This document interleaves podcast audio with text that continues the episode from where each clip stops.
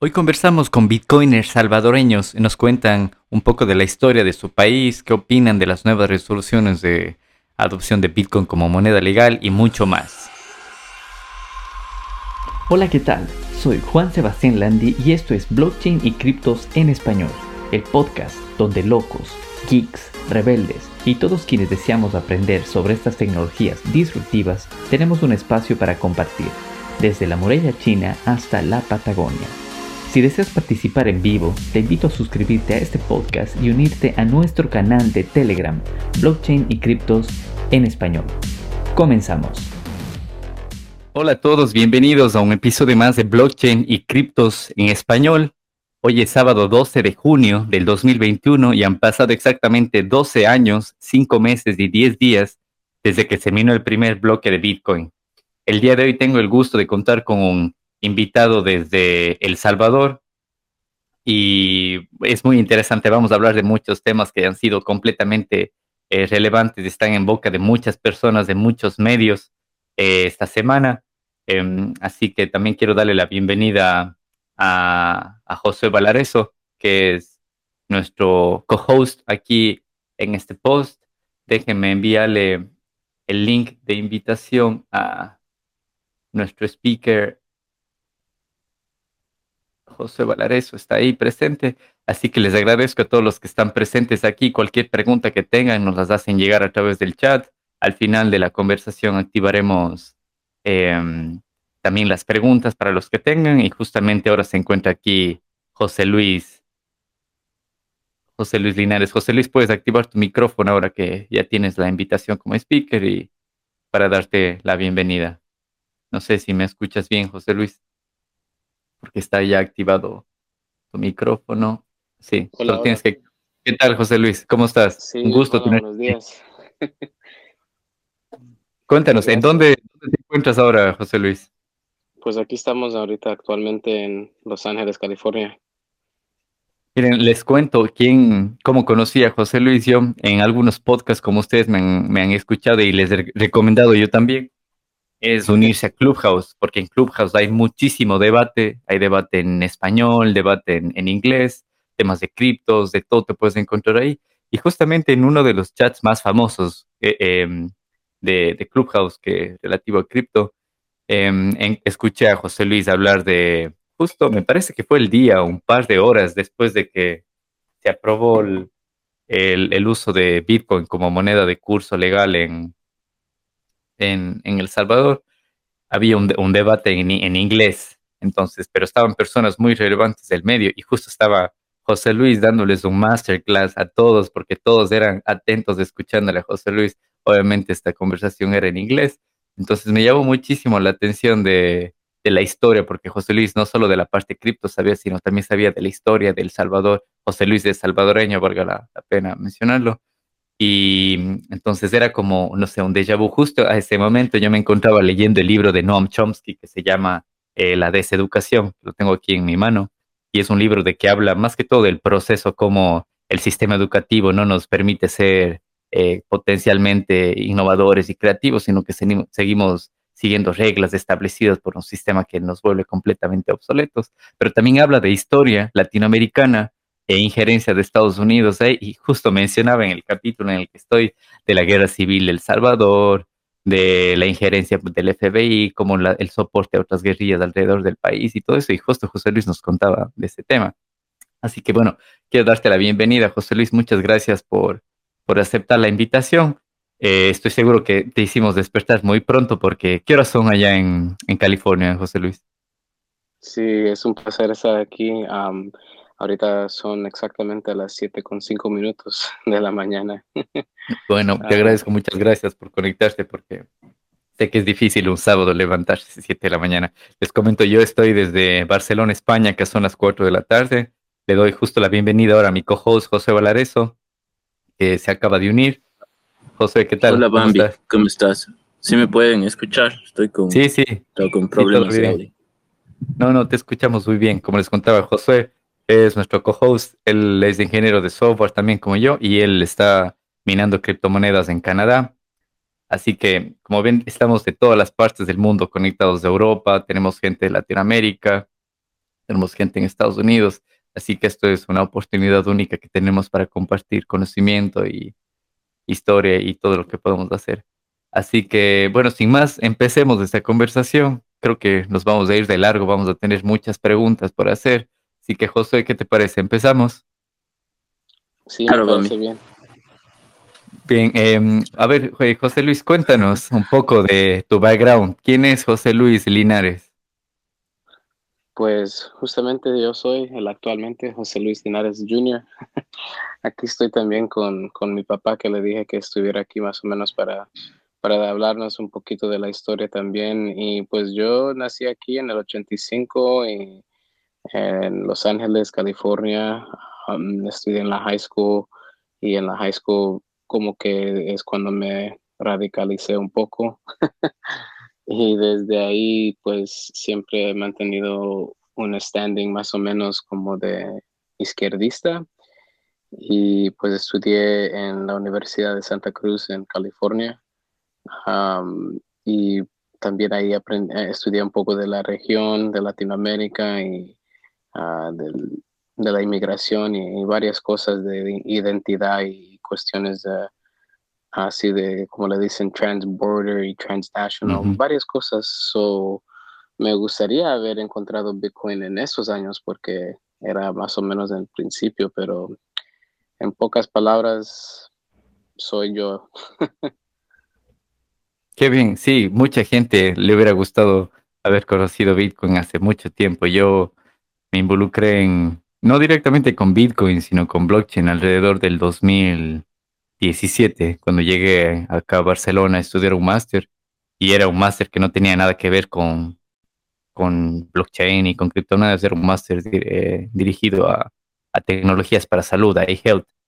Entonces, como desarrollo de software, está involucrado un poco de esto. Y uno de mis profesores nos habló de, muchachos, si quieren estudiar una tecnología, y este profesor no era ni siquiera de desarrollo de software ni nada, él era el director del sistema de salud de Cataluña, o sea, él no sabía programar ni nada.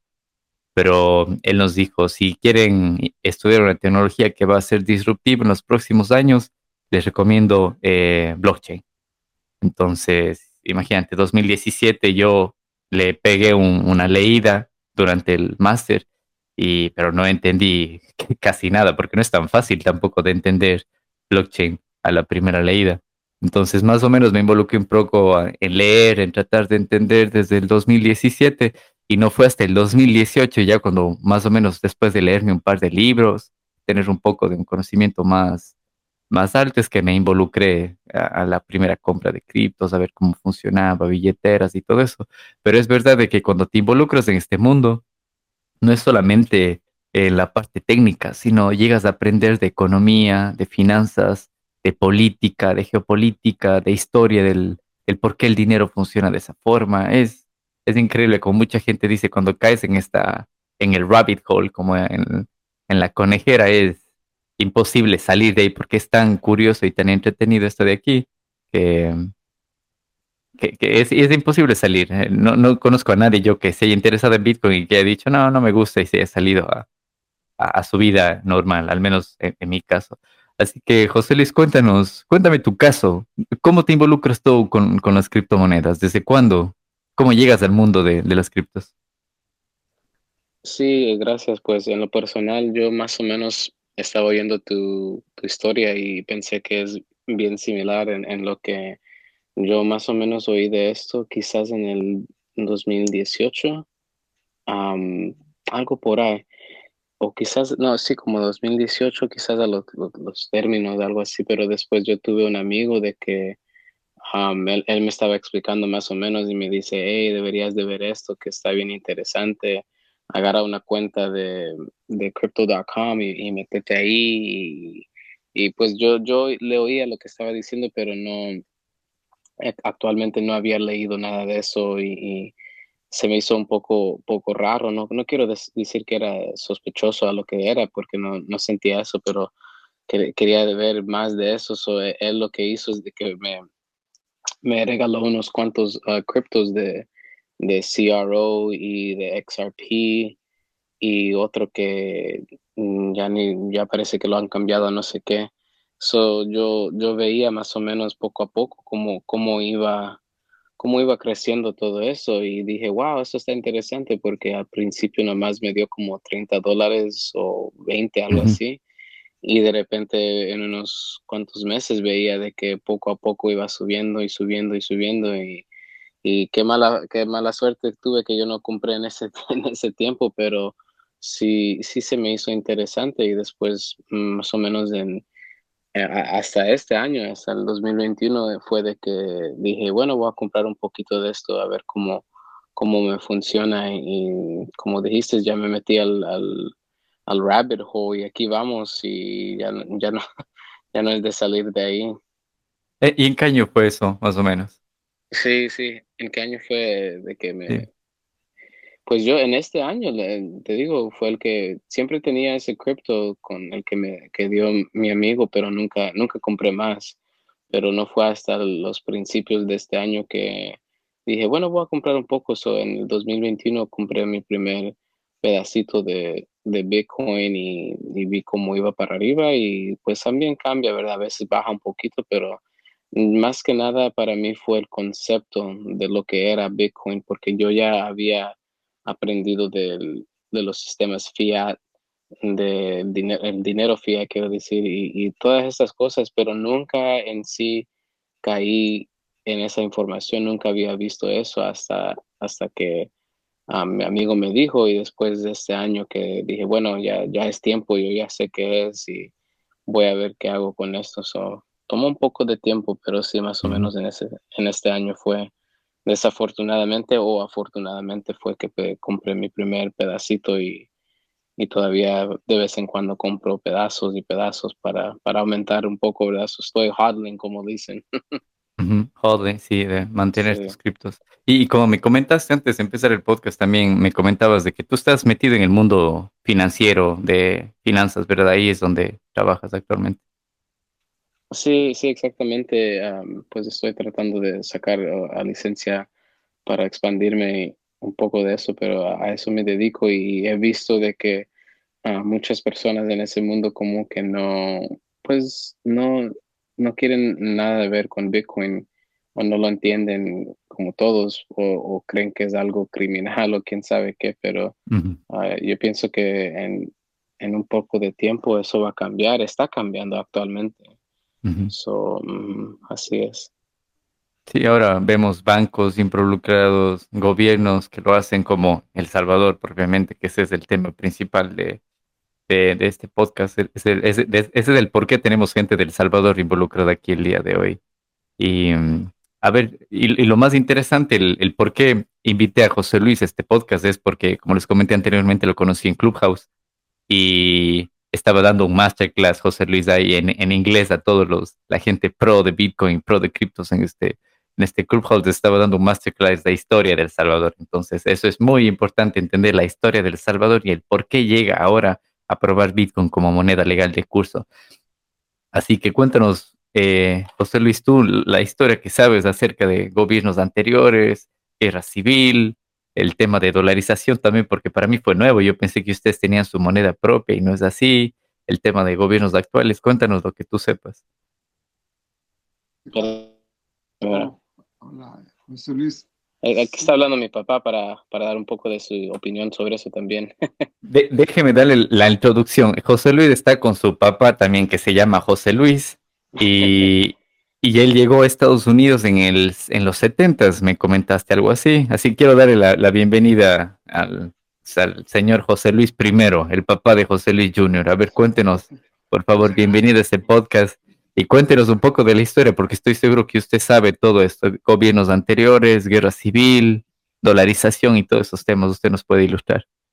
Sí, este, acerca de los gobiernos anteriores, siempre tuvimos gobiernos relativamente perdón, no sé si se puede pegar un poco más al micrófono para escucharle mejor. Oh, oh sí, ¿Se oye bien?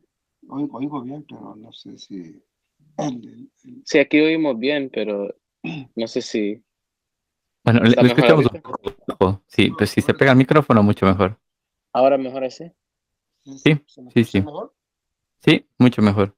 Ok, este, bueno, los gobiernos anteriores siempre es relativamente el mismo tipo de, de, manera de trabajar, de operar como los gobiernos en el resto de los países latinos, ¿verdad? Siempre en función de, de, de los, de, los, de las personas que, que, bueno, por decir la, la, famosa oligarquía que hemos tenido siempre en Latinoamérica, uh -huh. que ha mantenido a nuestros pueblos este, ignorantes, ¿verdad? Y este, es cierto que no, no todo el mundo es ignorante, pero este, la mayoría de la población pues, no, no, no, no, tenía un, una manera política de, de pensar y, y, y, de ver que este, siempre no había un progreso en general para, para, para la población, como, como, como dicen, el de a pie, ¿verdad?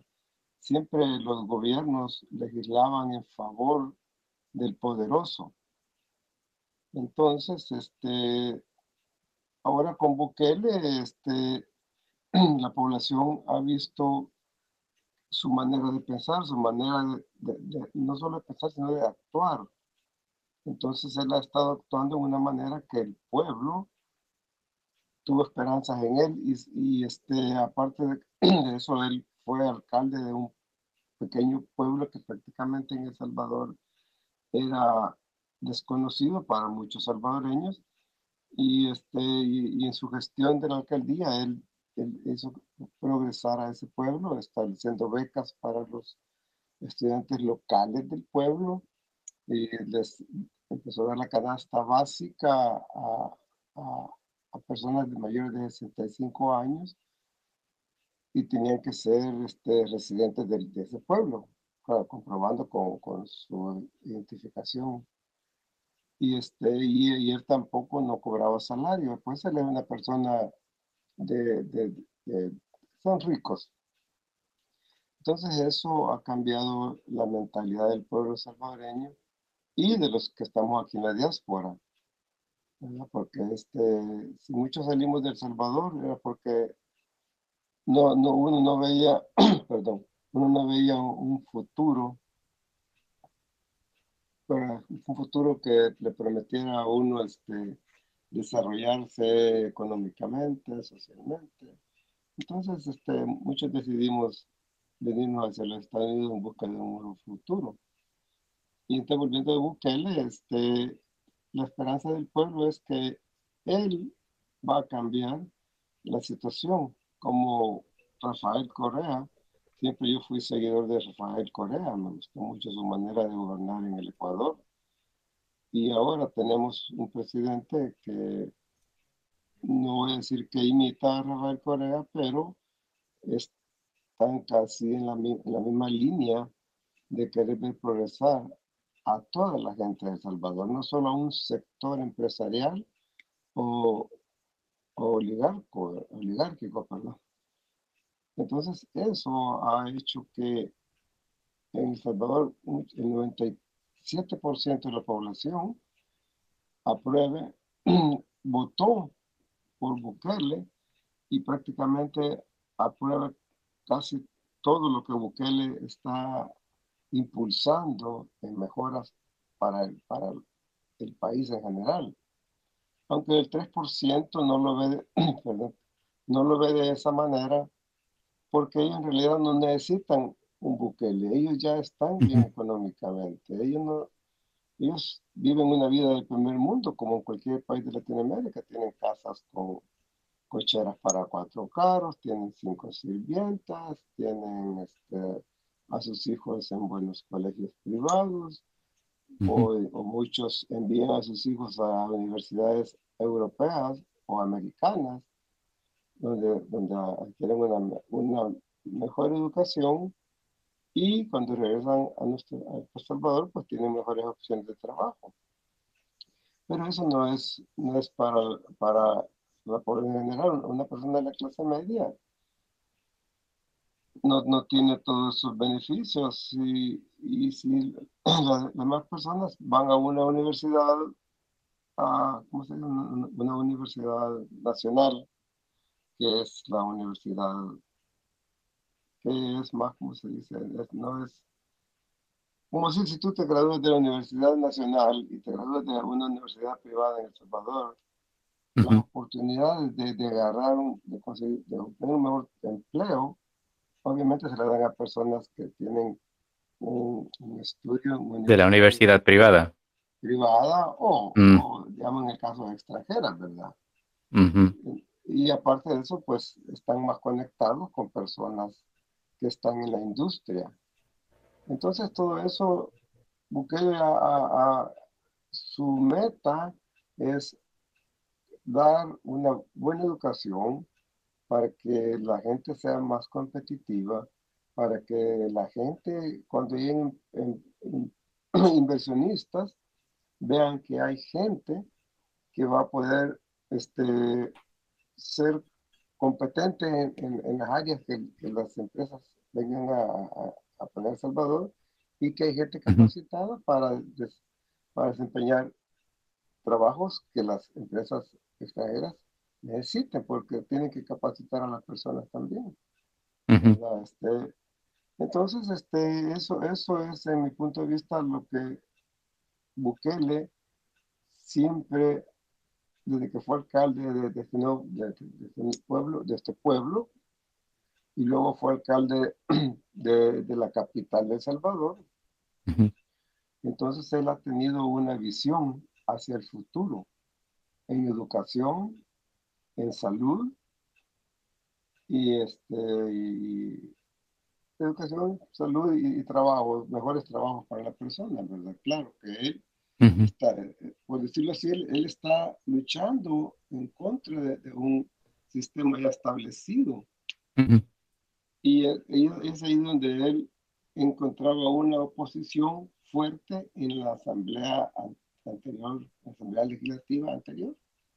Ahora que él tiene la mayoría de diputados por el partido Nuevas Ideas, pues este, obviamente va a ser más fácil que todos los proyectos que él tenga sean aprobados. Se aprueben, sí. y vale mencionar que la mayoría que tiene él en la Asamblea ha sido a través de elecciones populares, no a través de golpes de Estado ni, ni nada de eso, ¿verdad? sí, no, no, de ninguna manera. Este, entonces, y es, y es gente joven que, que, que, viene con otra visión al futuro, no, no son los, los diputados que por años estuvieron en, en, la asamblea y se acostumbraron ellos a, enriquecerse y, a, y, a, gobernar para, para, para las clases pudientes.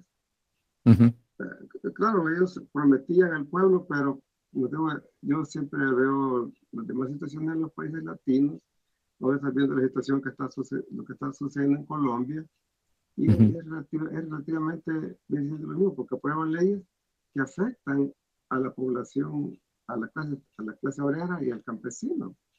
No, no, no, no, no, no afecta a, vamos a decir que no afecta, sino que al, rico no, lo afecta, que es, que es el que podría pagar más impuestos. Claro que aquí no se trata de empobrecer al rico, porque no vamos a decir que la economía de un país va a mejorar empobreciendo al rico, ¿verdad? El, rico siempre, el rico siempre es, el, que, el que crea empleos, el, que, el, que, bueno, el que crea empleo, vamos a decir así, ¿verdad? Porque ellos crean empleos, hacen una vida mejor para ellos, pero no pagan un salario un salario decente como para evitar que, que, que la gente tenga que emigrar hacia Europa, Australia o los Estados Unidos, que es, que es Estados Unidos que es, el país que más atrae inmigrantes, por decirlo así, ¿verdad?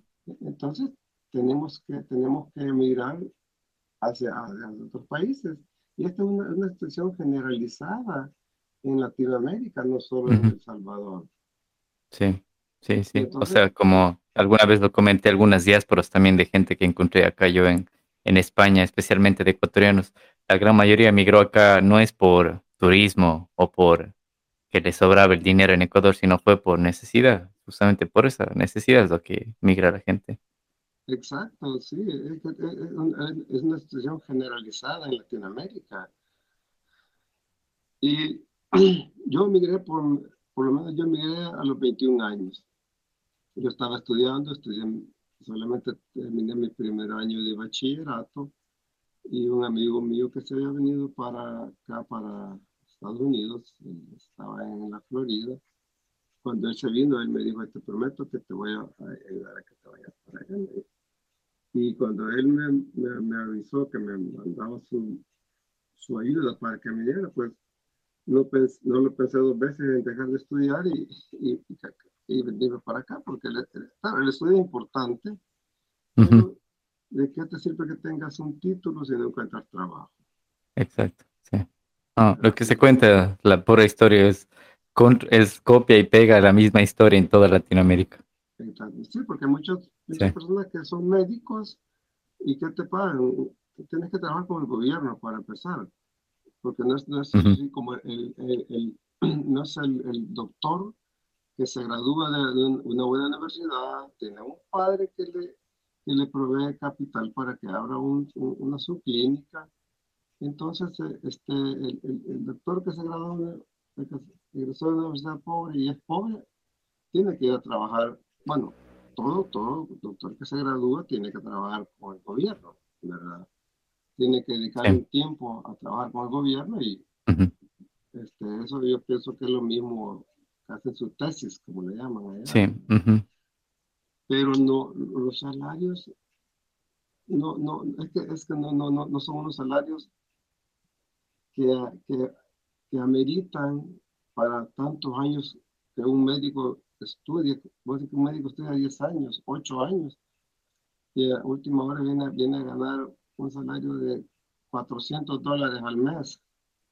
Que, no, que no le permite vivir dignamente. permite, bueno, digamos, ahora, ahora ya no gana 400 dólares al mes, hoy, hoy ganan más, porque relativamente hasta el mínimo en El Salvador es como de 300 dólares al mes. Eso, eso es mínimo, mínimo para, para que no tenga ningún tipo de preparación, pero o el, el, obrero que trabaja en fábrica. Obviamente el doctor ahora ya no gana 400 dólares al mes, va a ganar, va a ganar más, porque que el doctor empieza a ganar más, pero relativamente siempre no es un salario competitivo, porque te imaginas 800 dólares, un doctor gana 800 dólares, no un, no, no, no un salario que te va a, dar un, un, poder adquisitivo. ¿verdad? Para de, de, compra, un poder adquisitivo para poder viajar claro. a, a, otros países, darse, darse e, e, e, ese gusto de, de, salir. Entonces, en El Sabor hay muchos que son abogados o, y están trabajando en, otros sectores. Ajá, sí. son, son, taxistas o, o, se, o se dedican a trabajar en el comercio porque a veces el comercio, si, si, te, si te metes bien en el comercio, puedes ganar más que con tu profesión. Que ejerciendo su propia profesión. Y es, me parece curioso, interesante lo que comenta usted de, de, esto de los tipos de gobiernos, que la historia se repite en Latinoamérica. Incluso mencionó hasta el expresidente Rafael Correa de Ecuador, que cada vez que yo veo uno de los discursos de Bukele, veo un poco de, de los pensamientos que, que tenía aquel presidente. Y lo que Bukele es, lo que Bukele menciona es, yo lo veo que se repite no solo entre Ecuador y El Salvador, veo que se repite actualmente en, en las revueltas civiles en, en, Colombia, en Perú, lo vimos en Chile hace dos años, hemos visto en Brasil y todo eso como los presidentes, por el mejor o el peor presidente que llegue a tener un país y con que quiera hacer un cambio, tiene que enfrentarse directamente a los poderes mediáticos más grandes que están detrás de eso, que son canales de televisión, periódicos y todo eso. Y le pasa exactamente a, a, Bukele, que con la mayoría de buenas obras que ha tenido, el tema de es el mejor país que ha combatido la pandemia en el, desde el 2020-2021, y aún así la prensa le caía y le decía que está haciendo malas cosas y todo ese tipo de cosas, y se tiene que ir incluso hasta ya le sacan temas de corrupción. veo que es la misma estrategia contra los presidentes que en verdad quieren hacer un cambio, porque a este presidente Rafael Correa le hicieron lo mismo, le sacaron casos de corrupción, de sobornos, y a la final le terminaron juzgando por influjo, influjo psíquico, me parece, porque no tuvieron pruebas de nada y le terminaron juzgando de influjo psíquico. siempre inventan, siempre inventan algo para, eh, eh, para e, eso le pasó a Bukele, que le querían, le, lo, querían declarar incompetente también. ¿Verdad? Es, es, que, es que volvemos a lo mismo. En Latinoamérica, desde de, de, la colonia, hemos, hemos sido oprimidos, por decirlo así, porque la clase, la clase pudiente este, siempre vio al, al, mestizo bajo, su, bajo sus narices, no, no, no, no, no, nunca le, le, le, dio el valor que, humano, un valor humano, así, porque siempre ellos tuvieron un, una, un tipo de vida este, que se notaba el que era rico y el que era pobre. Siempre hubo un, este, ¿cómo se dice? Este, bueno, las leyes, las leyes, si un, si un rico mataba a un pobre, era, era fácil para rico este, sobornar a un juez y, y, ya salía libre. Y en cambio un pobre no tenía dinero ni para sobornar a un juez. Ah, sí, lo escuché alguna vez en un discurso de Bukele que habían casos de algunos jueces o familiares de estos congresistas. Creo que hay un partido político que se llama Arena, que es uno de los más populares, que ha gobernado por más de 20 años el, el Salvador. Y cuando habían casos de corrupción ahí, sus casos iban como 20 años sin resolverse. Perdón, sí, como 20 años sin resolverse. Y mientras que si alguien le afectaba a uno de esos congresistas, tenían resoluciones de express en menos de 24 horas. Es la misma historia, eso visto que se repite, como les digo, en Ecuador también se ha repetido Así que, pero es importante todo lo que estamos comentando porque con toda esta historia viene un poco de la historia del dinero, de lo que quiero comentar, el por qué los gobiernos latinoamericanos no han logrado salir de ahí, cómo este FMI nos mantiene en el desarrollo por 200 años y el porqué de Bitcoin, porque ese es el tema principal del por qué de Bitcoin se va en contra de esto y no dependemos completamente de, de ninguna entidad central, ni de ningún gobierno, ni nada de eso. Entonces, me contaba José Luis Jr. que usted llegó a Estados Unidos alrededor del, en, los 70, ¿verdad? Es plena época en la que había la guerra civil en El Salvador.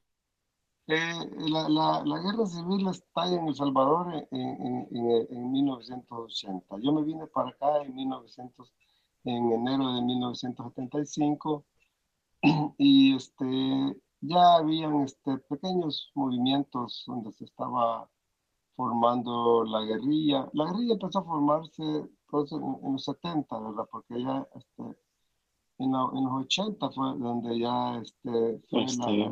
La, guerra civil.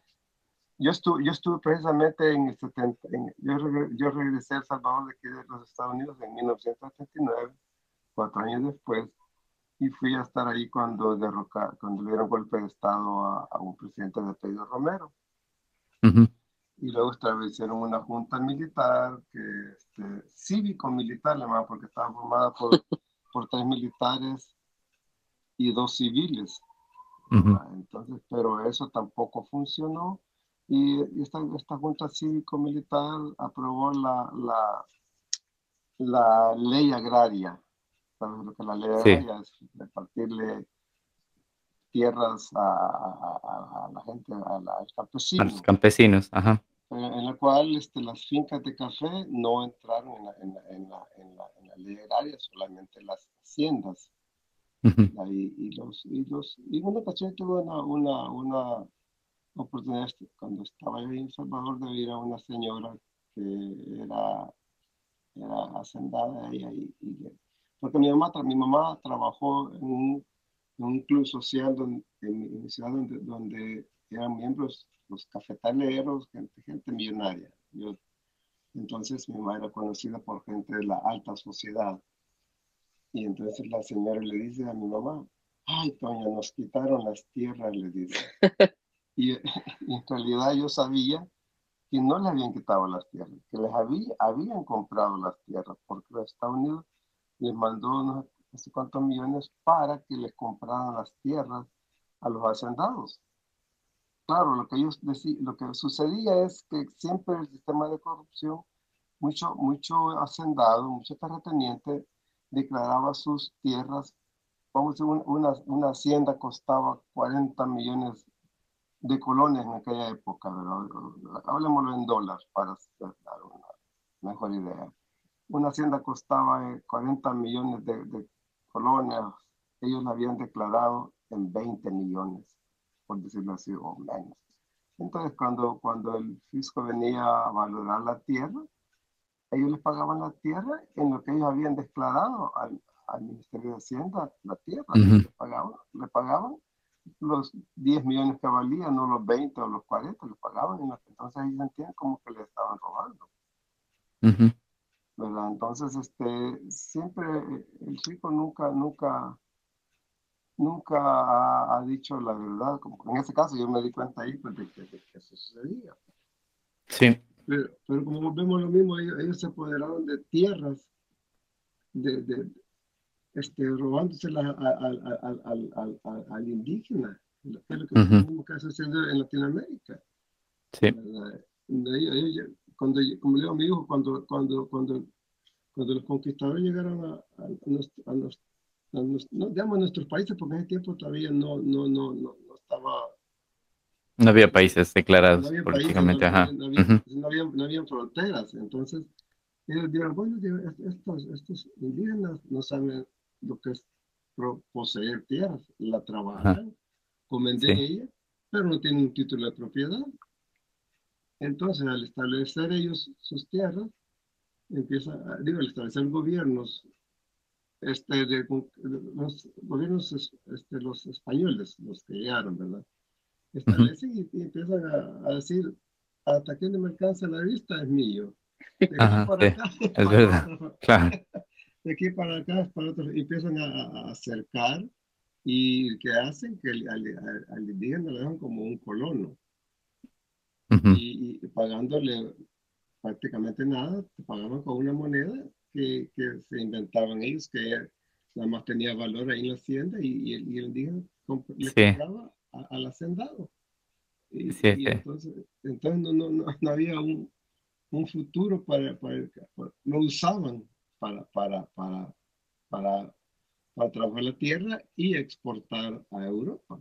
Mm. Sí, eso es importante y es muy curioso, eso lo escuché también en, en, en, en algún, en alguna sala de Clubhouse, eh, yo no sabía y me pareció interesante y curioso de que a todos los campesinos que obviamente trabajaban para, para los hacendados, ellos recibían la moneda que usted menciona, el colón, pero esa era como una, model, una moneda de trueque entre el dueño de la tierra y los empleados. O sea, no era una moneda incluso oficial, entonces. No, no, no, no, no, no, no era, no era, no era el colón, el, el colón sí fue una moneda. No, el colón o algo así. sí, no, era, era una moneda que solamente tenía valor dentro de la hacienda. Exacto, en las haciendas, sí. si el colón ya existía, el colón pues estaba, establecido por el gobierno, pero, pero este, el, colón lo vino a quitar este, este un, presidente de apellidos Flores, Francisco Flores. ¿En el 2000? Ah, sí, en el 2000. En el 2001, sí. Sí, yo creo que, yo creo que Ecuador se dolarizó antes. antes en el 99. Entonces, después siguió el, el Salvador. Y esas dolarizaciones, al menos en El Salvador, fue, fue como decir, allá le llamaban un madrugón, porque el, el, la asamblea se, se, reunía a aprobar leyes y el pueblo ni cuenta se daba. Entonces, en la mañana dijeron, el dólar es la moneda, oficial. La moneda oficial de El Salvador y, y, y, con la promesa de que se iba a usar dólar y colón. Pero eh, al final de, la, de, los meses que pasaron, fueron eliminando el colón hasta que era solamente el dólar. Esta, sí, sí. Creó confusión en, la, gente, menos, la gente que estaba, por decirlo así, menos, menos educada porque tienen que asimilar una moneda a la que no están acostumbrados. Exacto. Todos los precios se disparan más altos y el salario para, los, para la clase obrera no mejora. Que, que te pagan en dólar, pero el equivalente en colones. Entonces, ¿cuál es, cuál, es el ¿cuál es el beneficio o cuál fue el beneficio para la clase obrera? Ninguno. El que se benefició fue el inversionista y, Para los que tenían dólares, probablemente. Sí, sí. Bueno, antes de continuar con el tema del, de la dolarización, quería un poco cerrar en, en lo que estábamos comentando antes de, de, la guerra civil, porque para mucha gente es nuevo. Para mí también lo fue hace no mucho tiempo que yo me ilustré un poco más o menos en, en estos temas latinoamericanos y de historias gracias a, a los libros de, de los escritos que, he leído de Noam Chomsky, que a pesar de él estar en Estados Unidos, tiene un conocimiento de historia a nivel mundial increíble. Entonces, ahí entendí un poco del porqué de estas eh, dictaduras de Latinoamérica auspiciadas por, por Estados Unidos, en el famoso Plan Cóndor, el porqué del, de la dictadura también en, El Salvador, en el que el 10% de la población tenía el 80% de la riqueza y este 10% de la población los que estaba a cargo de, del gobierno, no, no, el, no el resto de la gente. Y, justamente de ahí vienen los grupos subversivos, la guerrilla y todo eso, en donde, o sea, lastimosamente en, en todos los medios nos venden de que la guerrilla es mala, pero la guerrilla surge porque los gobiernos no están cumpliendo o satisfaciendo las necesidades del pueblo. Por eso es que salen las guerrillas. No es porque ellos tienen todos los servicios, tienen educación, tienen salud, ellos no tienen eso. No es que un día se levantan, a ver, tenemos educación, tenemos salud, tenemos trabajo, vamos a hacer una guerrilla. No es así, o sea, la guerrilla sale es porque el gobierno está completamente olvidado de la gran mayoría de la población. Entonces, en esos, en ese entonces, en los 60, 70, 80, no sacaban nada haciendo huelgas o caminando ahí protestando en la plaza cívica, no sacaban absolutamente nada. La única forma de tomar el poder era a través de las armas, porque los gobiernos de turno, las dictaduras de turno eran auspiciadas por Estados Unidos y ellas tenían todo el poder financiero y el poder, el poder armamentístico y el poder militar para quedarse al en, en el poder de largo, el tiempo que quieran. Entonces, en ese entonces era la única forma el acudir a las armas y tratar de alguna forma tener el poder. Y con, con, los libros de Chomsky es que justamente leí como, incluso hay hasta películas, esto basado en la vida real, políticas, eh, películas en Netflix donde la gente puede ver, hay una película con Tom Hanks, con Tom Cruise, no recuerdo el nombre, pero es de la vida real en la que el FBI le contrata a un piloto de avioneta para que empiece a llevar armas desde Estados Unidos a Guatemala, para que las guerrillas de Guatemala pasen a la oposición a El Salvador para que empiecen a atacar a la guerrilla. Y bueno, la historia es mucho más hollywoodesca que este piloto empezó él solo con su avioneta, pero después tenía tanto dinero que empezó a contratar más avionetas, se armó empresas de avionetas y empezaba a llevar armas y en vez de regresarse con las avionetas vacías, se empezaba a regresar con migrantes, con drogas y todo eso y empezó a ganarse muchísimo dinero. Y el FBI estaba al tanto de eso, pero como en ese entonces me parece estaba el presidente de Estados Unidos, Reagan, entonces como él apoyaba la intervención política y armamentística en Latinoamérica, a él le, daba igual, se, seguía financiando, incluso hasta a este piloto le ofrecían la opción de traer em, opositores para entrenarlos en Estados Unidos, claro, sin documentos, sin visas, sin nada.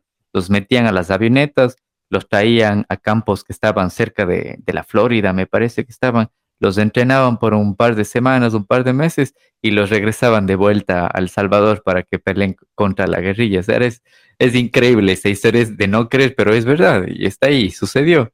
Entonces, lo que usted me cuenta tiene mucho sentido y eso es lo que quería cerrar el, tema de la guerrilla y, darle paso al tema de la, de, la, de la dolarización que estoy seguro que causó muchísimos estragos en el pueblo eh, salvadoreño como lo fue en, en, en, Ecuador. No sé si las situaciones fueran las mismas, pero por ejemplo, en el Ecuador la dolarización se tuvo efecto en el 99, pero no es que ese año, así por obra de magia, se dio la dolarización. Eso se vino, se vino cultivando desde el 94, si no estoy mal. Porque los gobiernos que hemos tenido lastimosamente de los 40 años que Ecuador es una, es una república, es decir, que no es una dictadura, que apenas tenemos 40 40 o 41 años más o menos. De los 40 a 41 años, los 30 años hemos estado gobernados por partidos de la derecha, auspiciados por Estados Unidos. De esos 30 años, en el 94 era un gobierno de derecha, que si mal no recuerdo era del presidente Sixto Durán Ballén, no me recuerdo el número de la lista, pero era un presidente pro Estados Unidos, auspiciado por el gobierno de Estados Unidos y todo eso. Desde ese año se aprobaron leyes en donde se daba carta libre, como un cheque en blanco, a los bancos para que ellos tomen la política financiera del país. Incluso muchos banqueros fueron los ministros a cargo, eh, con, eh, congresistas y todo eso. Entonces se les daba carta libre para que ellos hagan lo que quieran y en el caso de que colapse el sistema financiero, ahí sí tenía que pagar el gobierno ecuatoriano. Entonces, estas leyes vinieron aprobándose desde el 94. Y a mí ahora me, fascina y me, y, me, y me, vuelvo hasta, no sé, un poco, les cuestiono a mis, a mis padres, a mis tíos, incluso a mis abuelos, digo, pero ustedes viendo esto, ¿cómo no hicieron nada? Y ahí llegamos a la conclusión de que en ese entonces ellos no tenían la opción de escoger qué fuente de información tienen ahora. Ellos no pueden, no sé, ir a YouTube y poner, yo quiero ver solo esto. Ellos tenían un solo canal de información, que eran los medios más hegemónicos del país. Entonces era lo que les decía la radio o lo que les decía el comentarista de confianza o lo que les decía el canal más popular de televisión. Eso era. Y todos los medios les vendían como que era la solución, como que era eh, la receta traída de Estados Unidos, la receta mágica que nos iba a construir, nos iba a convertir en Dubai y todo eso. Y al final, en cuestión de cuatro o cinco años, colapsó completamente el sistema porque los bancos empezaron a prestarse dinero entre ellos, crédito que no podía ser solventado, y en ese entonces nosotros teníamos nuestra propia moneda, que era el sucre. Y bueno, aquí va un poco más relacionándose el tema de Bitcoin, es que todas las monedas fías se pueden imprimir a diestra y siniestra. O sea, no hay un respaldo en sí de las monedas fías, de simplemente papel.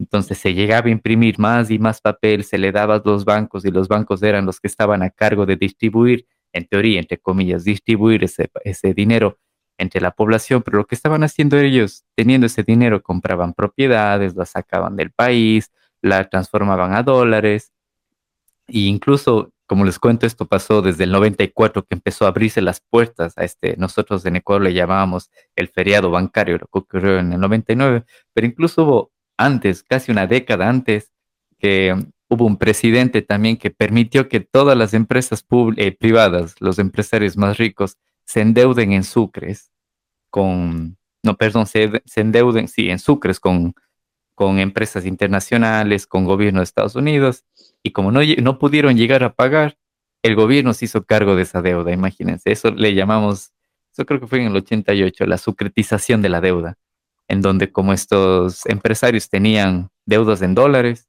nosotros los pasamos a sucres, que era muchísimo más dinero, y estos empresarios salieron salvados, no tuvieron que pagar eh, esa deuda. Entonces, el tema de la dolarización en Ecuador nos cayó igual, igual que en El Salvador, de un día para el otro, a pesar que el, que el gobierno, que el mismo presidente salió a dar una cadena nacional en la televisión y dijo, no vamos a tocar el dinero de nadie, no se va a congelar. Y el día siguiente salió el director de los bancos en cadena nacional a decir, señores, el día de hoy se decreta lo que como digo es el feriado bancario y se congeló el dinero de los cuentahorristas por semanas, imagínense, no se le dio acceso por semanas. Y cuando se les empezó a devolver, se les devolvió la cuarta parte de lo que tenían, porque fueron tan astutos que no recuerdo exactamente el precio al que se, se estaba negociando, pero era como 3 mil dólares, 3 mil sucres, un dólar, algo así, pero se esperó hasta que llegue a 25 mil sucres, un dólar, cuando se decidió hacer este salvataje bancario. Entonces, los que más ganaron obviamente fueron la gente que ya sabía que estaba cerca del gobierno, gente que ya tenía los dólares eh, ya guardados, eh, los mismos banqueros que ya sabían lo que se venía, muchos de ellos se fugaron, eh, muchos bancos hasta el día de hoy nunca volvieron a, abrir sus puertas. Incluso en, ese entonces yo tenía 10 años más o menos así. Mm, y ya después que pasaron los años, cuando estaba alrededor de los 18, algo así, me recuerdo, pregunté a mis padres y ellos me dijeron que ellos habían perdido dinero en dos bancos. Había uno de ellos que se llamaba la Previsora y otro que se llamaba el Filan Banco. Y en los dos bancos perdieron dinero. Uno de ellos nunca les devolvió y el otro les devolvieron solo la cuarta parte de lo que tenían. Imagínense, esto fue en el año 99, 2000. Sí, entonces eso también a lo, a lo que voy es de que como los medios les vendían en, en, ese entonces de que todo está bien, de que no va a pasar nada, me, me sorprende cómo la gente ahora vuelve a caer justamente en eso de que por ejemplo, ahora Bukele quiere legalizar el Bitcoin y les vuelven a decir de que no, que esto está mal porque no pueden hacer eso, que no sé qué, pero esos mismos medios les vendieron que estaba bien el pasarnos a dólar y que la gente pierda poder adquisitivo. O sea, son exactamente los mismos medios que les están vendiendo. Los medios, los medios siempre han sido corruptos en, nuestros países. Siempre han, este, han dado noticias para tener a la gente engañada. Un, ejemplo, yo me acuerdo que en el 74 en El Salvador había una supuesta e, escasez de azúcar. Y este, ahí habían unas líneas grandes para comprar azúcar, líneas que, nunca se veían, hasta incluso las, las sirvientas de los ricos, porque, porque pues ya los, las sirvientas de los ricos son uniformes que son muy conocidos, que saben que trabajan en una fábrica. Ellas estaban haciendo línea, pero yo pienso que el rico siempre sabe lo que va a pasar y siempre se previsiona. En esos días salió una noticia en un periódico de los dos más importantes de El Salvador, que son la prensa gráfica y el diario de hoy, en aquella época. Y, en el encabezamiento decía, a dólar la libra de azúcar en los Estados Unidos. Y, bueno, todos, todos siempre, siempre le creemos nosotros a la, a la media, lo que nos dicen. Para mi sorpresa, cuando vine aquí, eso, eso fue como antes de que me viniera, en el 70, sí, porque vine en enero del 75, ¿verdad? y en el 74 fue como final. Y cuando llego yo aquí a los Estados Unidos, le comenté a mi hijo, me doy dando cuenta que un dólar compraba 5 libras de azúcar. Aquí. Imagínense, sí. Y, sí, bueno, entonces como que dijeron allá en El Salvador que aquí en los Estados Unidos la libra de azúcar estaba a dólar, porque como aquí siempre han vendido por, por bolsa, por bolsa grande de azúcar, ¿verdad? Y dije, oh, entonces el diario de hoy la prensa gráfica nos mintió. Dije, pero ¿por qué miente? Porque ellos, ellos, los, los, ¿cómo se dice? Los, uh, los dueños de los periódicos son la misma, la misma clase poderosa. Entonces, como muchos entonces, que Pon este encabezamiento en el periódico para que el pueblo acepte y, puede, y que pague los precios altos que tenemos de azúcar que que vamos a poner aquí. Eh, todo, está manipulado. Sí. bueno, y es, es así, es, está manipulado. Pero bueno, yo, yo cuando me di cuenta de eso, cuando empecé me dio a abrir los ojos, incluso cuando estaba en Ecuador, yo llevo acá en España viviendo cuatro años. Y incluso cuando estaba allá, yo no, incluso ni me interesaba la, la política, no, no, no le prestaba atención. A pesar de que ya digo, como estaba, no me entendía mucho con la política, Em, en ese entonces se veían cambios y se veían cosas que estaban cambiando en el sistema. Y cuando llegué acá a, España y empecé a viajar por, por, Europa, he tenido la suerte de viajar por más o menos 20 países por acá, entonces me di cuenta que muchas de las políticas que se estaban aplicando allá, acá se llevaban aplicando hace mucho tiempo y tenían resultado.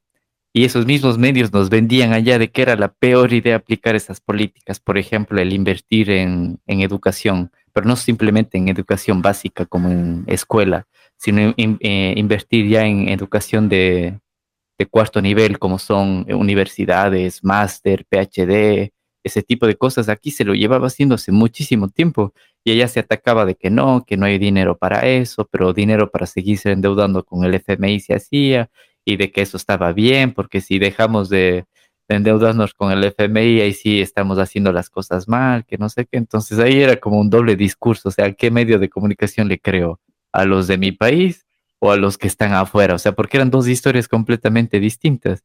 Incluso me acuerdo en el tipo de inversiones que se quería hacer en, en, universidades público-privadas, también se decía que no, que las universidades de calidad tienen que ser privadas, que no tiene por qué el gobierno involucrarse en eso de aquí. Y cuando yo llegué a estudiar acá, yo estudié en una universidad pública con inversión privada. Y esta inversión y esta universidad era gigante en el campus de la Universidad de Girona, acá en, Cataluña. Y esta universidad tenía incluso campus em, con inversión de Hewlett Packard, de Microsoft, de los mismos bancos, pero eran universidades gigantes con campos de estudio, de investigación y todo eso que el mismo proyecto se tenía para hacer en Ecuador. Y yo decía, ¿por qué aquí los medios de comunicación no salen en contra de que, no sé, que Hewlett Packard no tiene que invertir en la universidad o ese tipo de cosas? Y, el, y ese y un discurso completamente opuesto se nos vendía en, en, Latinoamérica. Entonces es importante y ahora a esta nueva generación a la que vamos, los millennials, incluso un poco antes, y la nueva gente que viene, ya no tiene un solo medio de comunicación, un solo medio para escuchar. Es decir, ellos ya no tienen que ver solo el noticiero de las 8 pm o de las 8 de la mañana. Ellos pueden escoger, ellos tienen una diversidad increíble para escoger, ya no tienen que tragarse toda la información que les da un solo medio y la mayoría de ellos privados, es decir, que cumplen sus propios agendas, sus propios beneficios. Entonces, incluso miren este podcast. Antes era imposible hacer un podcast. Dependíamos de una radio o dependíamos de un canal de televisión para hacer un podcast. Pero ahora el, el, el, canal de comunicación se ha abaratado tanto que es mucho más democrático acceder a este tipo de canales de lo que era antes. Y incluso es otra comparación que podemos hacerle con Bitcoin. Antes los únicos que podían emitir una moneda en teoría legal de curso eran los gobiernos, cuando ahora tenemos a Bitcoin, que es una moneda generada por nosotros, que tiene una emisión limitada y que es completamente claro y que podemos ver cuántos emiten, a dónde van, eh, no se pueden imprimir más y todo eso. Es completamente una democratización del canal de comunicación, como les cuento en este caso del podcast. Ahora estamos hablando un poco de, del dinero y vamos a la, a la siguiente pregunta. Es, quisiera preguntarle a los dos, ¿qué opinan ustedes sobre esta decisión del gobierno salvadoreño de poner Bitcoin como moneda legal de curso? Estoy seguro que ustedes con sus familiares que tienen allá en El Salvador tienen, no sé si buenas, malas opiniones. Quiero saber de ustedes qué opinan de eso. A mí me parece bien la idea de, que Bitcoin haya sido establecido como una moneda legal este, yo espero de que, de que, de que tengan un, un, triunfo en, esta, en, esta en, este, en este nuevo sistema de moneda. Este, yo espero que la gente lo apoye en, El Salvador este, en su mayoría.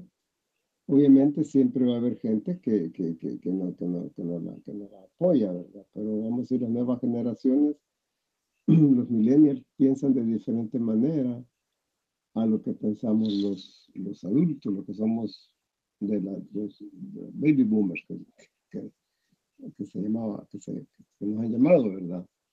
Entonces, este, ya la, la, las nuevas generaciones tienen otra manera de pensar, otra manera de querer invertir. Y yo pienso que Bitcoin va a ser, va a ser, este, va a tener una, una algo va a, tener una reacción positiva en El Salvador. Y es, como digo ustedes, me parece, a mí me parece bien la idea, yo estoy de acuerdo en, eso. ¿verdad? Este, que, haya maniobras de, parte de los medios, de los medios vendidos allá para, para este, para, para, el para porque siempre, siempre sucede eso, que empiezan a, emitir noticias falsas, aunque ahora ya, muy, ya la, este, la, la, población ya tenemos medios, medios en internet, entonces puede ser, pueden ser más, más, más, más confiables. ¿verdad? Yo que el Bitcoin tenga traiga cambios positivos y mejor, una mejor económica El Salvador. Creo que ese, ese, ese es mi punto de vista. Quería, quería eh, yendo, yendo al mismo tema, perdón, eh, quería hacer una, un comentario. Creo que hay un ruido de fondo, no sé si escuchan ustedes, creo que son los, como les comenté, José está minando Ethereum en Canadá, creo que es el, oh, okay, el ruido de tus mineros. Estoy, estoy en el cuarto de máquinas. Entonces, sí, porque, estaba, estaba en otro lugar, pero estaban unas sirenas, entonces me tuve que elegir entre, entre el ruido de los mineros o de las sirenas. Eh, sí, perdón por el ruido, pero bueno, eh, quería preguntarles en cuanto a, a, la parte de la inversión, ¿creen ustedes que esto pueda eh, potenciar algún espacio de inversión y, y, cuál creen que fuera ese espacio, ¿no? Porque obvio siempre cuando hay una, una, una nueva, una nueva, un nuevo, una nueva ley, algo que, que, cambie, ya empieza a ver los, los, los, la gente, ¿no? los visionarios que dicen, bueno, con esto puede eh, a ver, tal vez podemos hacer un poco de dinero acá, podemos hacer un poco de dinero por acá. ¿Cuáles creen que sean unos buenos espacios de inversión con esto del Bitcoin en, El Salvador?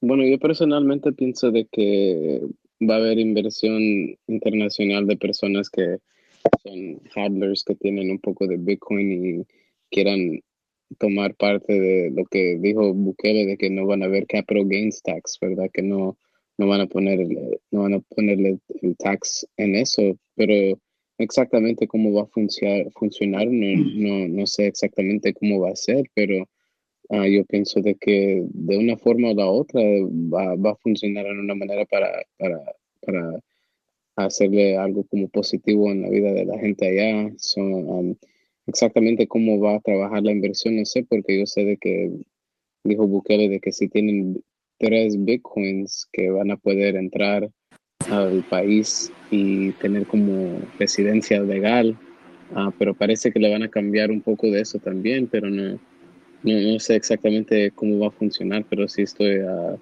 me siento bien positivo de, de todo eso, ¿verdad? no, sé, no sé si te estoy sí. Um, respondiendo bien, pero así más. Sí, sí, muchas gracias. Eh, eh, claro, claro, eh, o sea, principalmente lo que, lo que estoy escuchando en tu respuesta es la, la inversión extranjera, pues no, yo creo que se va a, a disparar. Eh, o sea, va, va, va a haber bastante inversión extranjera. Eh, y, y, en cuanto a la brecha digital, porque en nuestros países la brecha digital es un, es un poco, es más grande que, que en países del primer mundo. ¿Creen que esto del Bitcoin eh, puede ayudar a, a reducir la brecha digital. Eh, eso, eso brecha digital, eh, ¿a qué se refiere eso? No sé si sé exactamente qué es eso. Eh, es la adopción de tecnologías, a la adopción de, por el simple hecho de que, por ejemplo, los comerciantes ahora se vean obligados a, a aceptar Bitcoin, ellos tienen que, bueno, ahora necesitan eh, eh, tener, educarse en cuanto al sentido de cómo, cómo funciona Bitcoin, de cómo, cómo van a tener que acceder a él, entonces van a tener que usar Internet para eso, van a tener que hacer eh, uso de tecnologías. O sea, ¿creen ustedes que, que, que, con esto del Bitcoin se pueda ayudar a ese tipo de, de personas? Yo pienso de que tienen que, que educar a, las personas, o no, no, no, el término educar no sé apropiado, pero sí este, darles un conocimiento cómo funciona este tipo de transacción, porque obviamente no, no, todo, no todos los comerciantes están al día con, con, la función de Bitcoin. Finalmente, si las, si las, si las personas que tienen su negocio son personas mayores, ¿Sí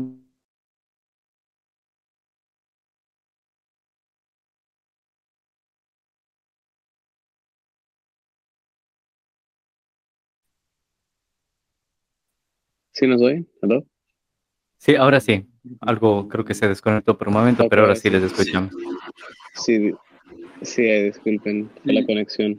Lo que yo decía es de que en este Bitcoin tienen que educar o, no educar, enseñarle a las personas la función de Bitcoin, especialmente a las personas que tienen sus, negocios o damos sus restaurantes, hoteles, a cómo, cómo funciona eh, el, Bitcoin en forma de pago, porque mucha gente va a estar escéptica, no va a querer, pero como ya es ley, tienen que aceptarlo, pero eh, ese es mi punto de vista que tienen que, darles como una orientación de cómo funciona el Bitcoin para que, la, para que el comerciante se sienta este, más, más confiado en aceptar el Bitcoin como una, como una moneda en circulación.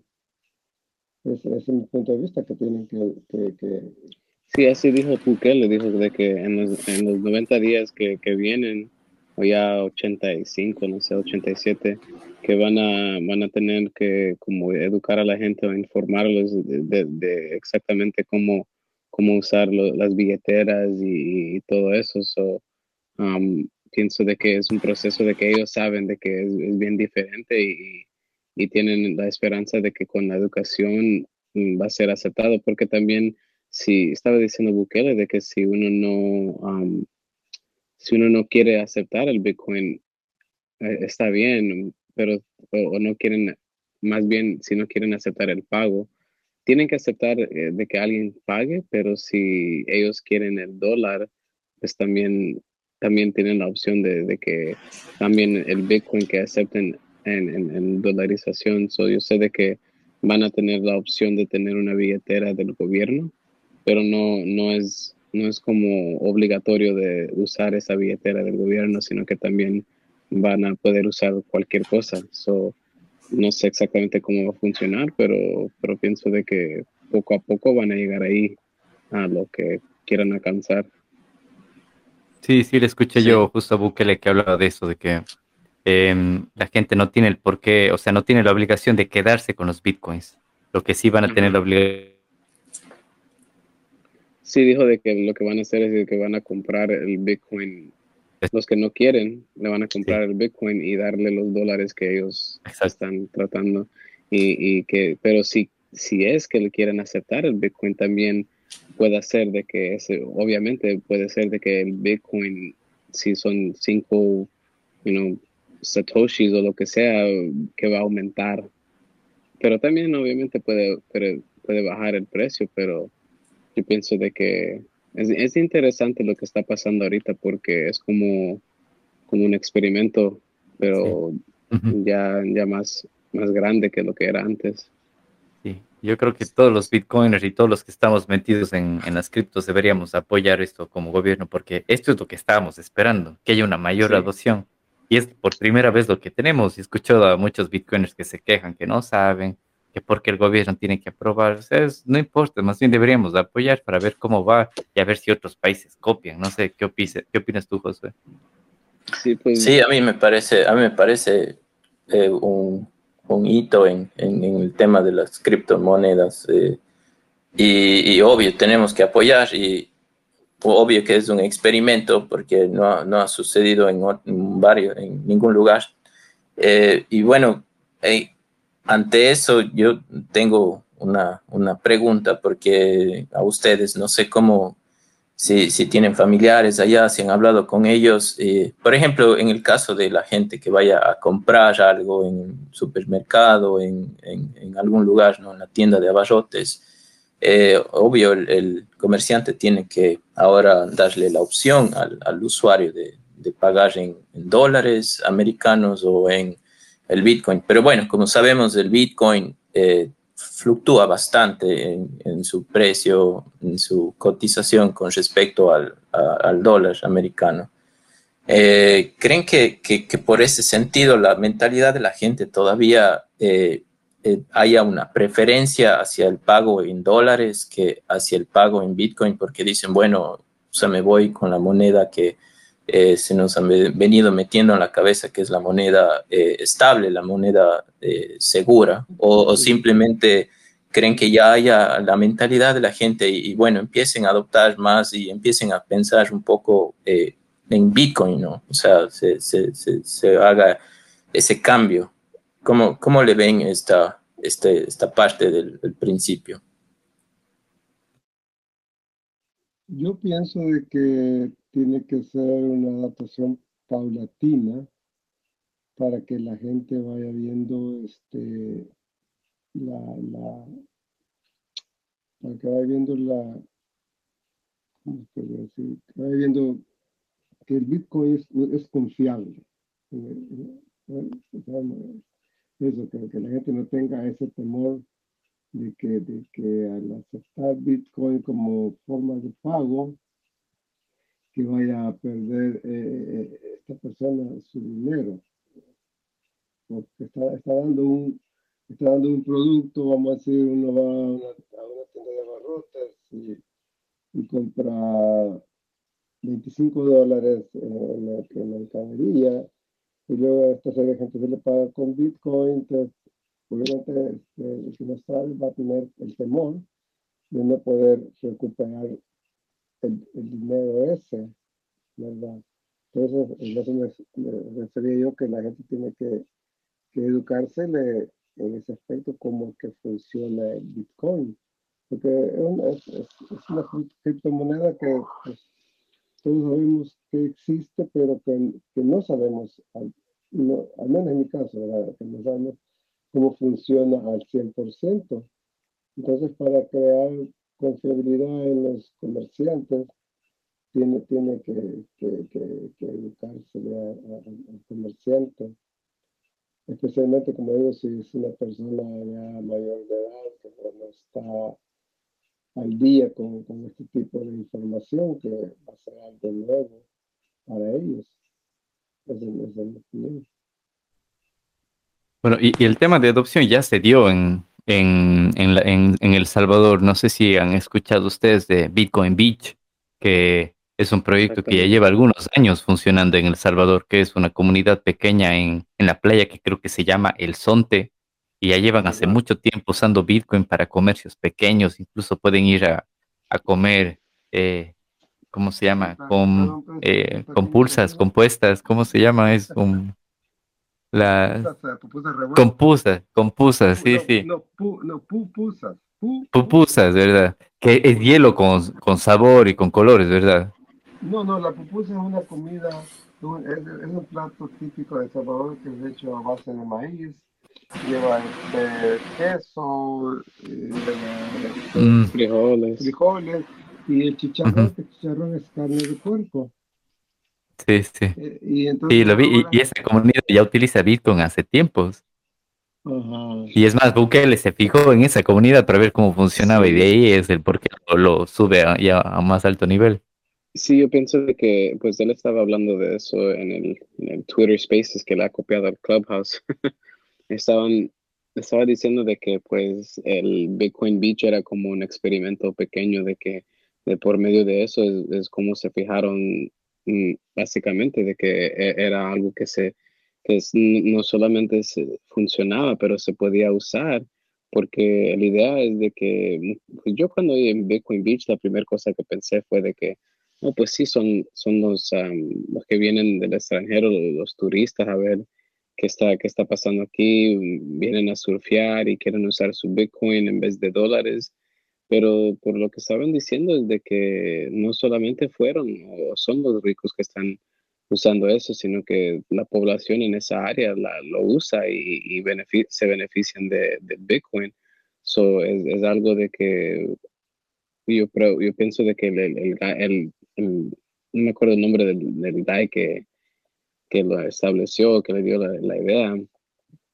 Era, un, era alguien de Estados Unidos, me parece, Peterson, algo así. Un surfista que llegó justamente de vacaciones de El Salvador, sí. Exactamente, que, que él dio la idea, pero las personas que vivían ahí en el área, los locales, fueron los que lo hicieron trabajar, pero yo pienso de que si no había, si no hubiera pasado eso de Bitcoin Beach, quizás se hubiera tardado más, porque ahí es donde se fijaron, esto está trabajando, no es nomás algo de que, you know, no es teoría, sino que teoría, sino que también se puede usar y, es bien interesante porque no eran solamente los, los turistas, sino que la gente que vivía ahí también. son yo pienso de que ahora el, el pequeño experimento de Bitcoin Beach se ha extendido al gobierno nacional o a, todo el país, por decirlo así. Y ahora el, el, experimento es un poco más grande porque ya, es, ya, es, ya no es solamente en una playa, sino que en todas las playas del, del país y en todo el país en general. Y de ahí vamos a ver si, por, lo, por decirlo así, lo que era Bitcoin Beach para El Salvador, ahora El Salvador es para el mundo, porque ahora vamos a ver cómo cómo exactamente va a funcionar un gobierno y la población y todo para ver cómo es de que otros países lo, lo, elijan y también de ahí podamos ver si es algo que el, mundo entero lo, lo, va a usar y yo he estado haciendo he estado haciendo el, el, el, el joke el, el, chiste de que, que, que chistoso de que el país que se llama El Salvador, el the Savior, ¿verdad? Es el que viene y ojalá a ver si nos va a ayudar a salir del sistema fiat, porque para mí lo de Bitcoin, ojalá que va a ayudar a la, pobreza que ya no sea tanto o eliminarla completamente. No, no es decir que es el gran savior, el gran salvador Bitcoin, pero de, de ciertas maneras pienso de que tiene la potencial de hacer eso, pero si lo va a hacer o no, solo el tiempo va a decir, ¿verdad?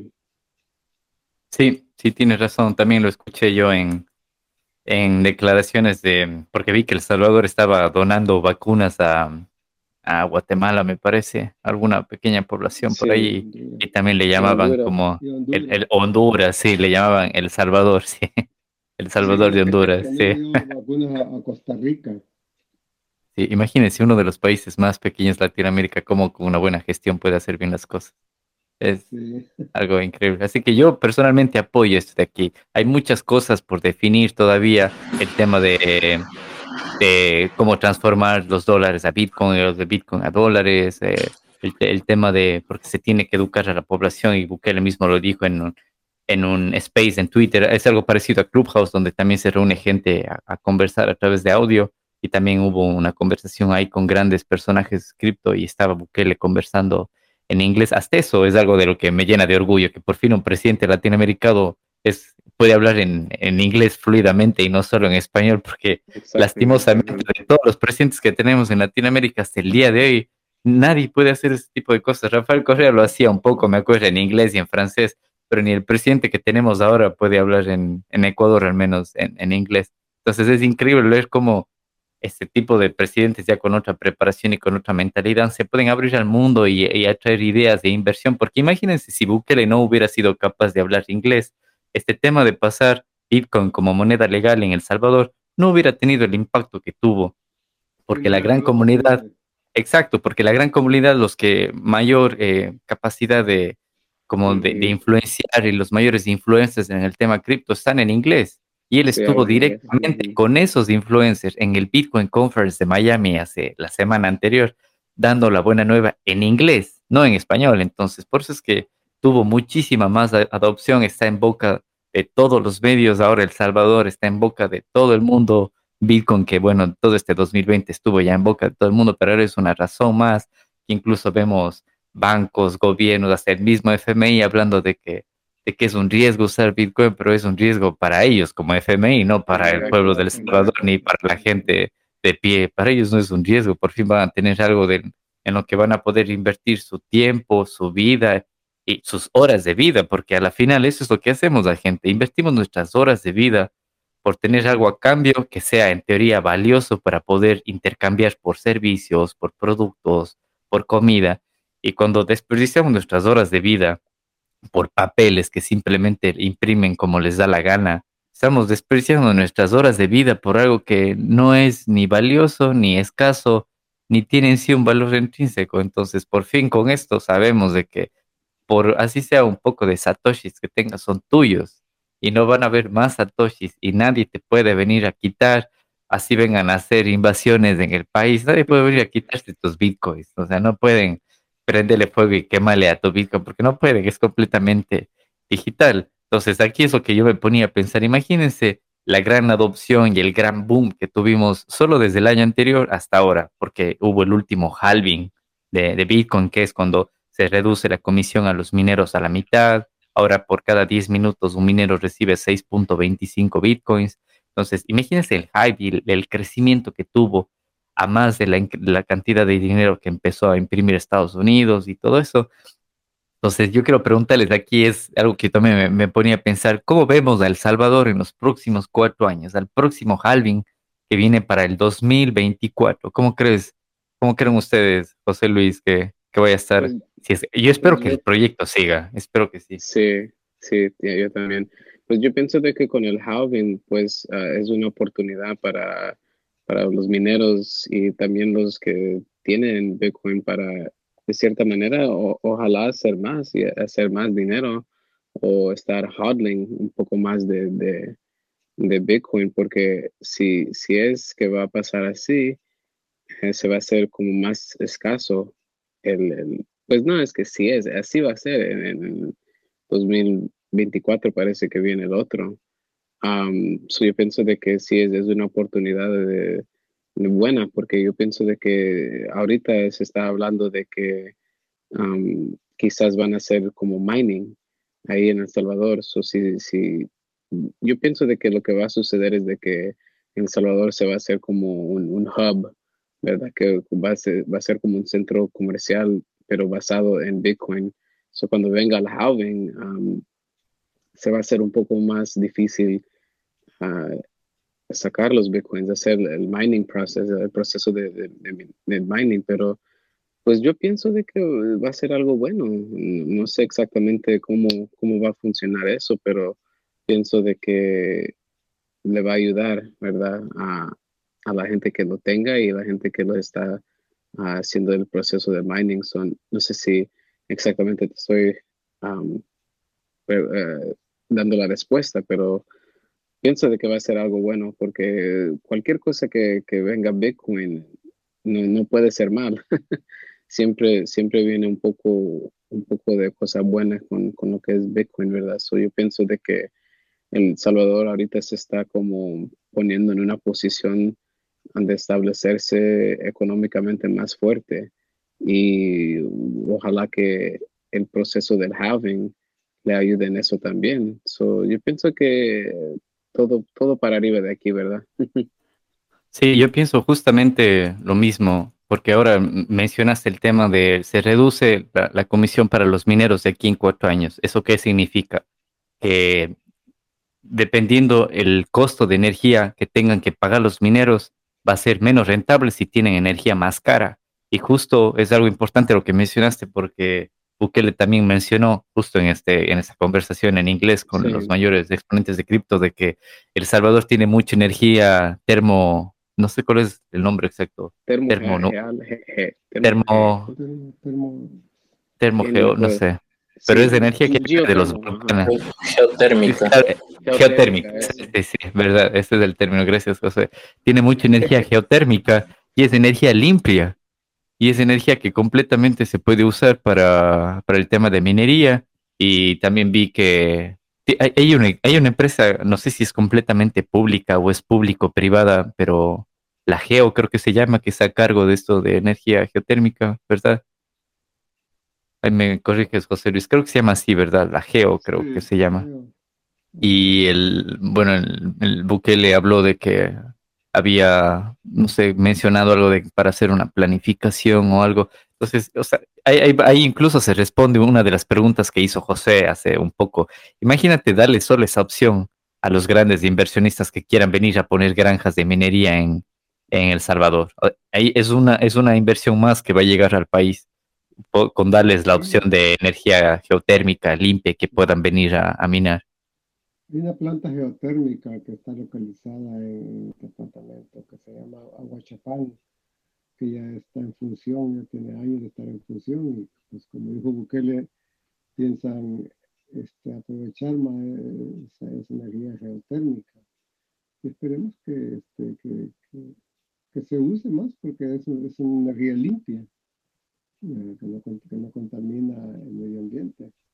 Sí, es lo único que he oído en contra de, lo geotérmico. Yo sé de que en Hawái hay um, las comunidades ahí, me parece de que están en contra de eso, pero no sé si es porque van a como desplazar los animales o el ambiente ahí, pero yo sé de que en Hawái tienen un, montón de geotérmico también um, que, que, también quieren usar, pero no estoy muy bien educado exactamente por qué están en contra de eso, pero me imagino de que si alguien está en contra eso en, en Hawái, también van a salir personas en oposición ahí también en, El Salvador, pero por lo que yo he oído también es de que lo geotérmico es como green, green energy, energía verde, que, le, que le dicen. Ajá, si, si va a ser algo negativo contra el, bienestar de, de ahí, de, del, de los, de los animales y todo, pues no, sé exactamente, pero yo sí, sí sé de que en, en Hawái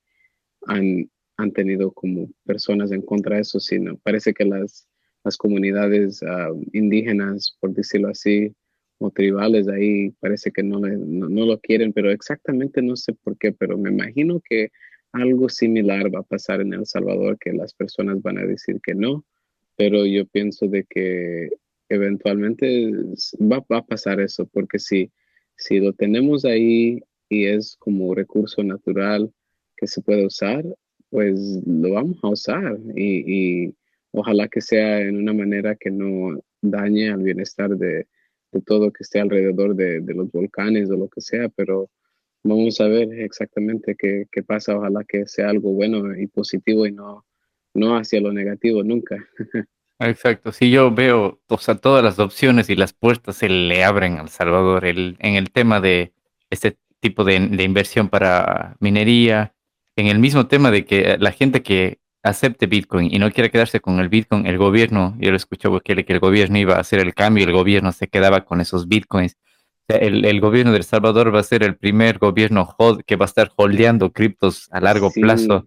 Imagínense eso, o sea, con cuestión de cuatro años para el próximo halving, con, o sea, incluso van a tener que dedicar, no sé, el 1% de su PIB para comprar bitcoins y nada, sino solamente con los bitcoins que la gente no quiera y quiera pasarse a, a billetes fiat. O sea, va a ser el primer gobierno que va a estar holdeando criptos. Imagínense lo que va a pasar en los próximos cuatro años. Bitcoins no va a valer menos de lo que está costando ahorita en cuatro años.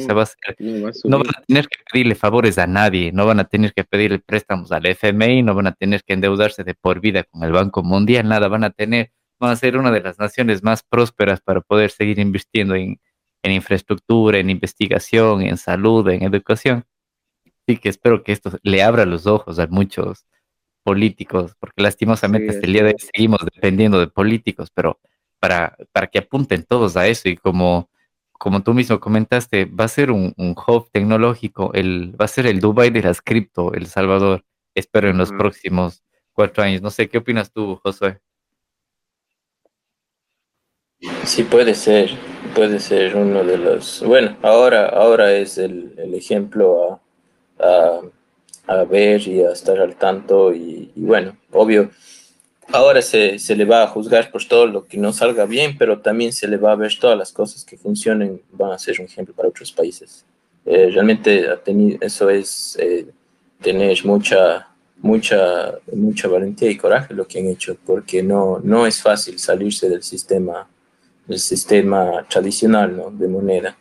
Eh, y bueno, Quería, quería hacerles eh, otra pregunta y bueno, creo que ya estamos medio, medio pasados de tiempo, pero quería hacerles una, una pregunta final de mi parte. Eh, quería saber medio, porque yo, yo les comentaba esto de, que al principio, o sea, los comerciantes tendrán que, que, que, que aceptar dos monedas, ¿no? el dólar americano y el Bitcoin.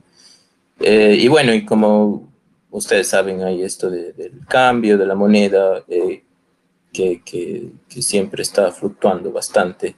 Eh, ¿Creen que, que, no sé cómo es la parte legal eh, de, en, en, El Salvador, cómo va a ser el tema legal de, de la conversión, pero creen que esto genere inflación? Porque tal vez los comerciantes se quieran de cierta forma proteger, ¿no? Un poco en el sentido de que eh, ante la fluctuación dicen, bueno, ¿no? Con, con, como, como fluctúa tanto, voy a, eh, todo lo que sea Bitcoin, voy a ponerle el 5% más al valor en relación al dólar.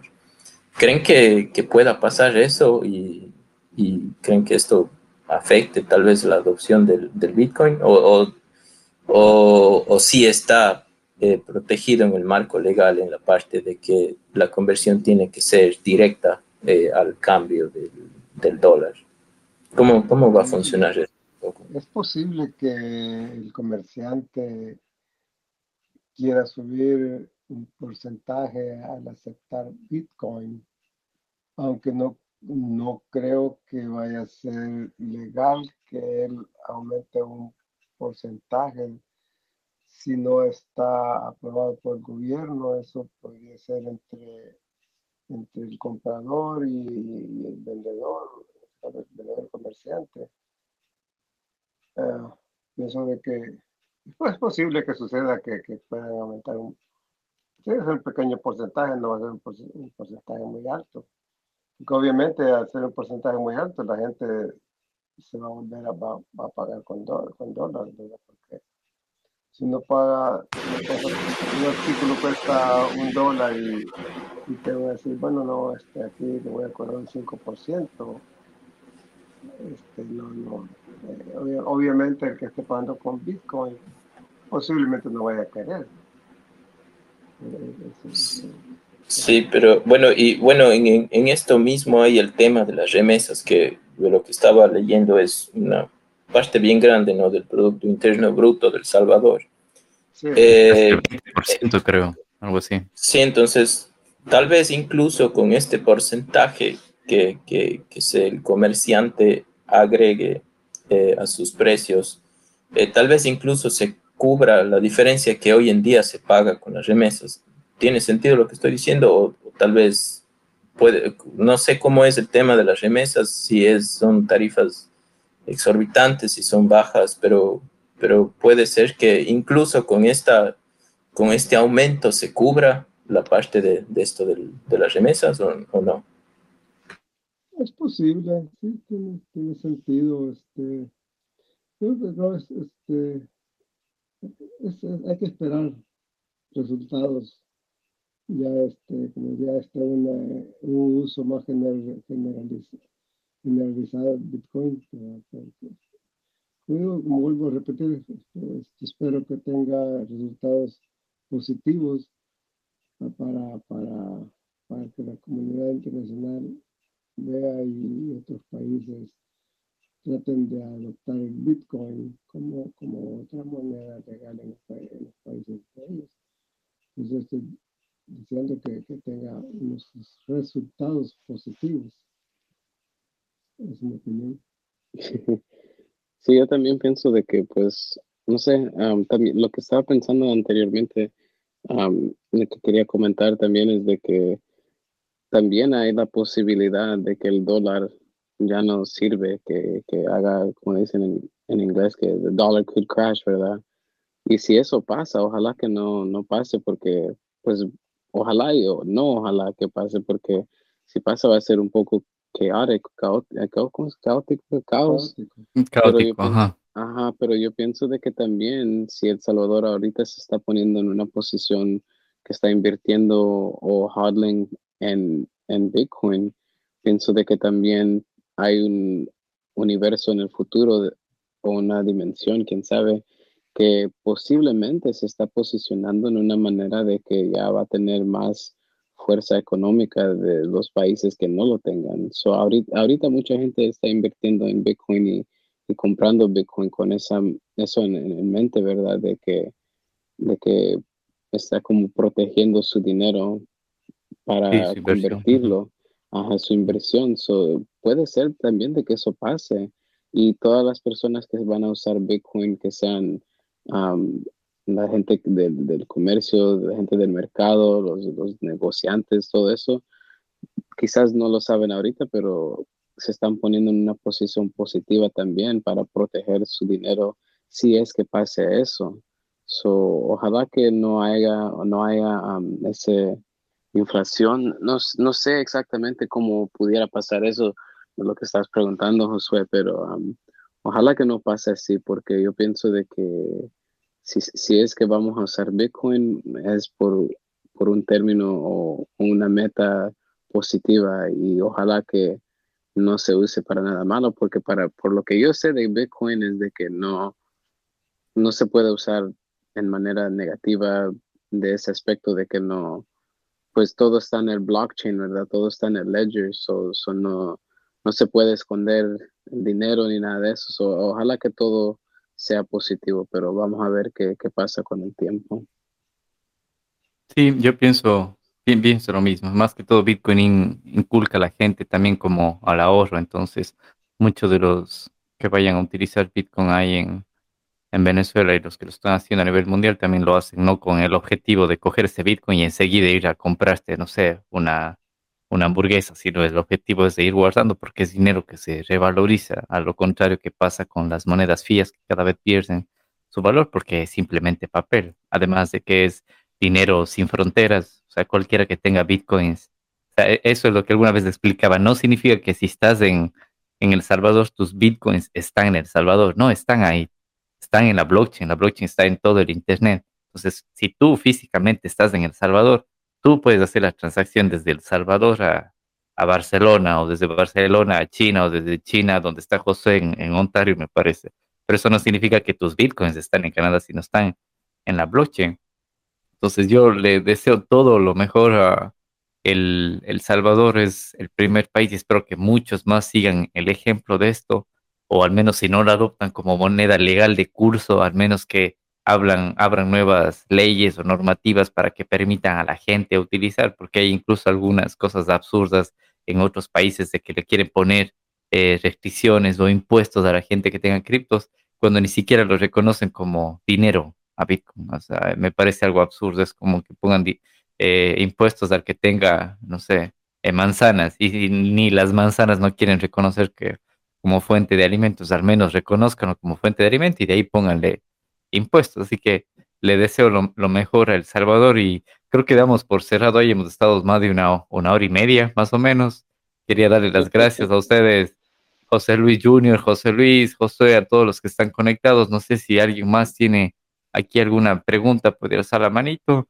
Si no, damos por, por cerrado para recapitular un poco de lo que hemos conversado. Hemos conversado un poco de el, la historia del Salvador, el por qué los, los, gobiernos que ha tenido, la guerra civil, el, el, cambio a la dolarización, que es la moneda actual que ahora tienen, el gobierno actual, cómo llega a involucrarse en este tipo de proyectos, cómo Bitcoin puede improvisar y mejorar la calidad de vida de la gente del Salvador. También mencionamos un poco de qué es Bitcoin Beach, uno de los primeros experimentos de Bitcoin, ya no solo de persona a persona, sino dentro de una comunidad en El Salvador. También conversamos de los retos que se les puede venir a, El Salvador como gobierno al, aplicar esto. Estoy seguro que ahorita el, el, Salvador va a tener todo en contra, medios de comunicación, grandes bancos, grandes gobiernos, la FMI, va a tener todos en contra y somos una pequeña comunidad que estamos a favor de eso, apoyando a la propia gente del Salvador, los bitcoiners, a la gente que en verdad le va a servir. Así que espero que todo le vaya bien y quería agradecerles una vez más a todos los que están presentes. No sé si algo más quieren, José Luis Junior, no sé si tú quieres decirnos algo, dónde te pueden encontrar en redes sociales, cómo te pueden contactar. Sí, pues primeramente te quería dar las gracias por eh, la invitación y por tenernos aquí a mi papá y a mí en, en, tu podcast. Y pues si alguien quisiera ponerse en contacto conmigo, yo estoy en, en Instagram como Luis with the 411, o sea, Luis con el 41, 4W1. Um, y pues ahí estoy, Luis with the 411. Así como se oye, no espacios, no nada así nomás Luis with the 411 en Instagram y um, también en Twitter, también estoy en el, mismo, no, sé si es el mismo handle, pero por ahí voy a poner mi, Instagram, mi Twitter también, pero es básicamente me pueden encontrar directamente ahí en Instagram. Listo, José Luis, muchas gracias. Y bueno, me, me pasas también tus redes sociales y las voy a dejar aquí adjuntadas como recursos en el podcast. Todos los recursos que hemos mencionado van a estar aquí adjuntadas. Y no sé, José, algo más que quieras comentarnos antes de dar por finalizado esto. No, solo agradecer eh, a, todos, en especial a los nuestros invitados por compartir, ¿no? Y qué mejor eh, tener información directa de, la fuente de, de, gente del Salvador. Salvador, sí, sí, sí. Muchas gracias por sus aportes. Y bueno, eso ha sido todo. Muchísimas gracias a usted, señor José Luis, por aportar todo su, conocimiento. Sí, gracias, gracias también. Y bueno, eso ha sido todo. Un gusto haberles tenido aquí en el episodio 11 de este podcast de Blockchain y Criptos en Español. Em, estará este podcast publicado en los próximos días en las principales plataformas y para los que forman parte de este canal en Telegram lo tendrán disponible de primera mano. Así que muchas gracias y nos vemos en el siguiente episodio. Claro que sí. Claro que sí, gracias. Gracias. Oh, y gracias a mi amiga Ashley por estar en la audiencia. Eh, muchas gracias a todos. Adiós. Adiós. Adiós. Gracias por haber llegado hasta el final de este podcast. Te invito a participar en la grabación de nuevos episodios en nuestro canal de Telegram, Blockchain y Criptos en Español. No olvides suscribirte a este podcast y compartirlo para que el poder del blockchain y la descentralización llegue a más personas.